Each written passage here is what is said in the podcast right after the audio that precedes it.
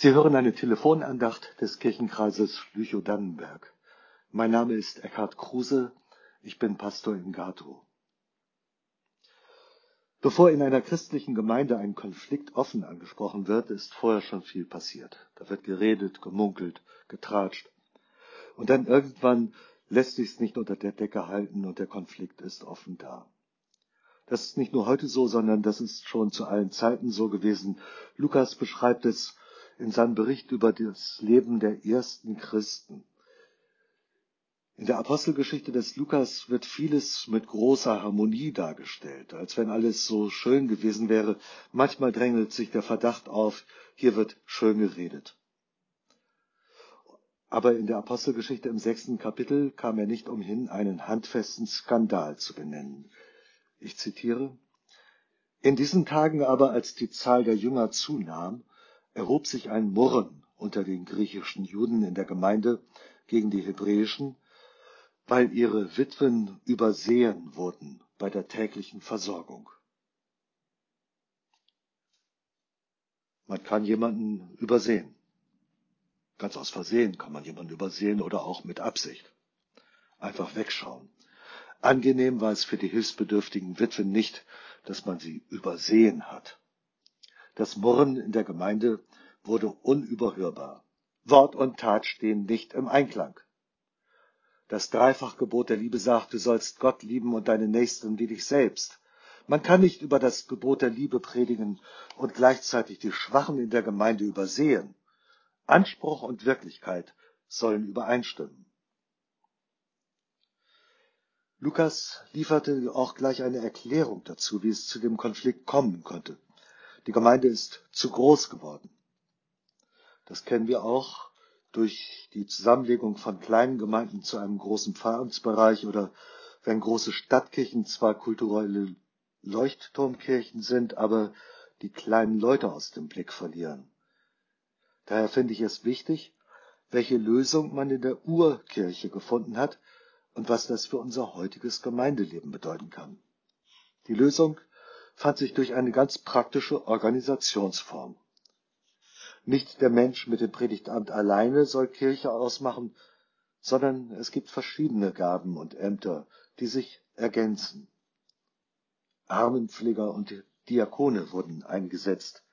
Ich lese weiter aus der Apostelgeschichte im sechsten Kapitel. Da riefen die Zwölf die Menge der Jünger zusammen und sprachen, es ist nicht recht, dass wir das Wort Gottes vernachlässigen und zu Tische dienen. Darum, liebe Brüder, seht euch um nach sieben Männern in eurer Mitte, die einen guten Ruf haben und voll Geistes und Weisheit sind, die wollen wir bestellen zu diesem Dienst. Wir aber wollen ganz beim Gebet und beim Dienst des Wortes bleiben. Und diese Rede gefiel der ganzen Menge gut.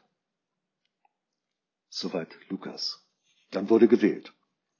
Menschen wurden namentlich benannt und feierlich in ihr Amt eingesetzt, unter Gebet und Handauflegung. So ist es noch heute bei Kirchenvorständen und anderen Ämtern. Vom Amt der Verkündigung im Kindergottesdienst bis zur Gestaltung des alten Nachmittags, vom Besuchsdienst bis hin zu den qualifizierten Mitarbeiterinnen der Diakonie laden wir jährlich zum Segnungsgottesdienst ein. Die erste christliche Kirche blieb keine Pastorenkirche. Das Zusammenwirken der verschiedenen Ämter bewahrte die Gemeinden vor einer Spaltung und machte sie lebendig. Die Idee, schreibt Lukas, gefiel der ganzen Menge gut. Die Gemeinde gewann dadurch weiterhin an Attraktivität. Wenn wir es ehrlich betrachten, werden auch in unserer Zeit viele Menschen übersehen. Als wir vor dieser Corona-Zeit noch normale Gottesdienste feiern konnten, kam es häufig dazu, dass Einzelne, die immer ihren festen Platz in der Kirche hatten, plötzlich wegblieben. Nachfragen ergaben, dass sie ihr Haus nicht mehr verlassen können. Das wurde mit Bedauern zur Kenntnis genommen. Und nach und nach verlor man diese Menschen aus dem Blick. Durch diese Einschränkung der Corona-Zeit ist das plötzlich ein Problem, das ganz viele betrifft. Wir verlieren uns alle aus dem Blick Und das geht für uns als Kirche nicht. Deshalb wurden wir als Kirche sehr kreativ. Gottesdienste werden in schriftlicher Form per E-Mail verteilt, Newsletter sind entstanden und die Menschen haben angefangen, solche Andachten auszudrucken und dann in Papierform in die Häuser zu bringen. Auch diese Telefonandachten sind neu entstanden. Wir hätten auf die Idee schon früher kommen können. Aber jetzt sind eben so viele betroffen. Und wir wollen niemanden übersehen. Jetzt sind die Gottesdienste anders, als wir es gewohnt waren, aber es sind richtige Gottesdienste, auch wenn es in den Kirchen Teilnahmebeschränkungen gibt. Man kann Radiogottesdienste, Videogottesdienste, Fernsehgottesdienste oder andere Gottesdienste zu Hause feiern. Wenn die Menschen nicht in die Kirche kommen können, muss die Kirche zu den Menschen gehen. Wenn jemand eine digitale Andacht mit dem Drucker ausdruckt und das Papier in Häuser bringt, in denen Menschen sonst ganz einsam wären, ist das eine Form des Gottesdienstes. Die Corona-Zeit bringt Einschränkungen und gleichzeitig kann dadurch auch etwas Neues entstehen. Dankbar bin ich für die vielen Formen christlicher Nächstenliebe, gerade auch auf den Dörfern. Da sorgt man sich um Nachbarn, hilft ihnen ganz praktisch. Und auch wenn man sich nicht mehr so oft in den Häusern begegnen kann und auch die großen Feste ausfallen, so wird doch niemand übersehen. Besuchsdienste suchen Menschen auf, um Einsame wahrzunehmen. Und das ist mit Einschränkung verbunden.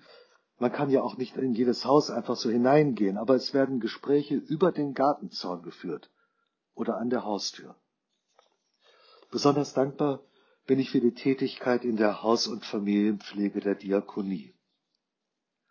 Die Diakonie oder das Rote Kreuz und andere Anbieter besuchen Menschen zu Hause und begleiten die Schwächsten und verlieren sie nicht aus dem Blick. Die Mitarbeiterinnen der Diakonie prägen mit ihren blauen Autos das Ortsbild. Oft sieht man sie auf dem Weg zu den Schwachen, denen sie praktisch und achtsam beistehen oder die Autos stehen eilig geparkt vor einer bestimmten Wohnung. Es sind wahre Engel, die unsere Pflegebedürftigen besuchen, die sie achtsam wahrnehmen und die sie auch in allen Lebenslagen begleiten. Wo die Schwächsten übersehen werden, ist keine christliche Gemeinde. Die zuverlässige, vertrauenswürdige und achtsame Hinwendung zu denen, die wenig Ansehen haben, oder die leicht übersehen werden. Das ist ein wesentlicher Dienst unserer Kirche, der auch durch die Diakonie getragen wird. Dafür möchte ich den Mitarbeitenden in den unterschiedlichen Pflegediensten und Altenheimen sehr herzlich danken. Auch jenen gilt mein Dank, die in christlicher Nächstenliebe Nachbarschaftshilfe geben, ohne groß Worte darüber zu machen. Ich wünsche allen, die sich für andere einsetzen und stark machen, Gottes Segen für diesen oft schweren Dienst. Bitte vergessen Sie nicht, auch sich selbst achtsam wahrzunehmen mit Ihren Möglichkeiten und mit Ihren Grenzen.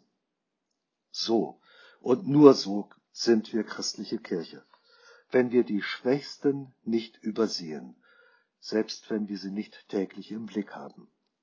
Dann stehen Wort und Tat in Einklang wie es uns gesagt ist, du sollst Gott lieben und deinen Nächsten wie dich selbst. Sie hören jetzt diese Andacht am Telefon und es sind viele Menschen, ich weiß nicht, vielleicht sind sie sogar selbst betroffen und auf Hilfe und auf Pflege angewiesen. Denen, die auf Pflege angewiesen sind, möchte ich sagen, sie werden ganz dringend gebraucht. Ihr Dienst ist besonders wichtig. Vielleicht wundern Sie sich jetzt, was ich meine. Aber Menschen kommen zu Ihnen in das Haus und Sie können freundlich sein. Sie können nachfragen, wie geht es Ihnen?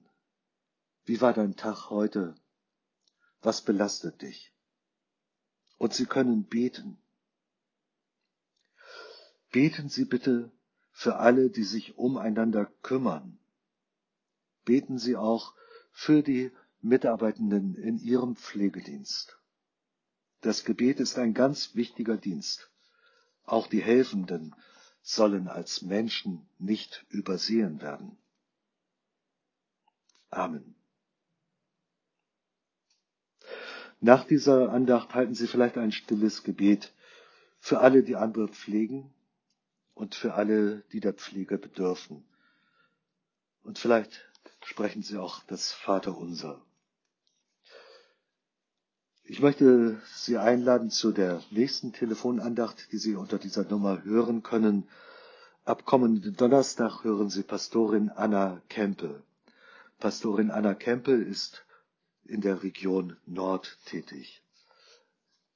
Ich wünsche Ihnen, bleiben Sie behütet.